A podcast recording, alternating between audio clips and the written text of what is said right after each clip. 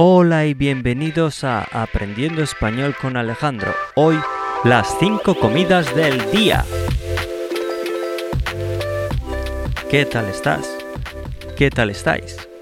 Yo estoy bien. ¿Qué tal la semana? Estamos a domingo, así que ¿qué tal te ha ido la semana? ¿Y con ganas de empezar una semana nueva? Mañana, lunes. Para el capítulo de hoy he pensado en hablar de algo que a mí me parece bastante natural, pero me he dado cuenta de que para los extranjeros es bastante curioso. Es algo diferente, muy diferente, algo culturalmente muy diferente, que es las cinco comidas del día. Es decir, hay cinco comidas al día, cinco comidas principales, refiriéndome a los aperitivos, los snacks, las pequeñas cosas que comemos entre las comidas principales, los snacks, como por ejemplo las bolsas de patatas, los dulces, algunas chuches, gominolas, pipas, ese tipo de aperitivos van entre horas, pero las cinco comidas principales son las siguientes. A la mañana, el desayuno. Después, el almuerzo. Después, la comida. Después, la merienda. Y por último, la cena. Es decir, hay tres comunes en muchas culturas, que serían el desayuno, breakfast, la comida, lunch, y la cena, dinner. Pues hay que añadir, hay que poner dos más.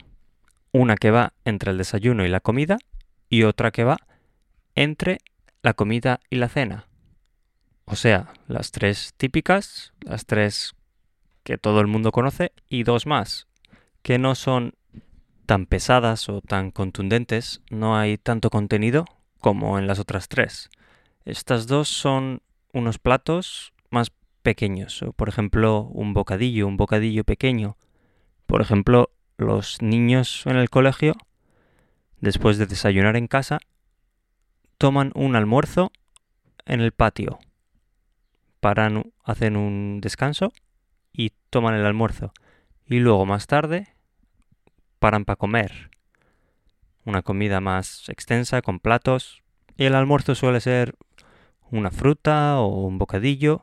Ese tipo de cosas que se comen sin, sin tener que sentarse a comer, sin tener que usar un plato. Y lo mismo pasa con la merienda. Los niños, por ejemplo, la toman al salir del colegio. Después de acabar el colegio, a las 5 de la tarde o así, toman la merienda. Y por cierto, el almuerzo suele ser sobre las 11, las 10, entre el desayuno y la comida, según cuando te despiertes y cuando desayunes y cuando vayas a comer. Puede ser algo como el desayuno a las 8, el almuerzo a las 10 y media, la comida a las 2, la merienda a las 5 y la cena a las 9. Cuando he explicado este concepto, este concepto de cinco comidas al día, a algún extranjero, se me ocurre usar como ejemplo o como una broma eh, una escena del Señor de los Anillos, de la película del Señor de los Anillos, en la que los hobbits van con Aragón, el humano, y se quejan de que no han tenido el segundo desayuno. Y esto me recuerda al almuerzo, como aquí tenemos un desayuno y hablan de tener cinco comidas al día, un segundo desayuno y una segunda comida. Lo que viene a ser la idea esta de cinco comidas al día. ¿Te acuerdas de cuáles son las cinco? Seguro que sabes desayuno, comida y cena, pero tienes que añadir el almuerzo y la merienda. No son tan grandes, no son tan pesadas, tan importantes, pero siguen estando ahí. O sea que son desayuno, almuerzo, comida, merienda y cena.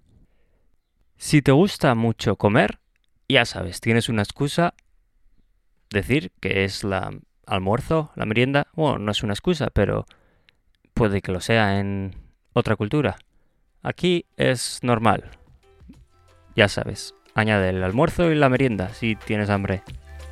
Y eso ha sido todo. Gracias por haber ido hasta el final. Espero que te haya gustado. Y nos vemos en el próximo episodio. Hasta la próxima.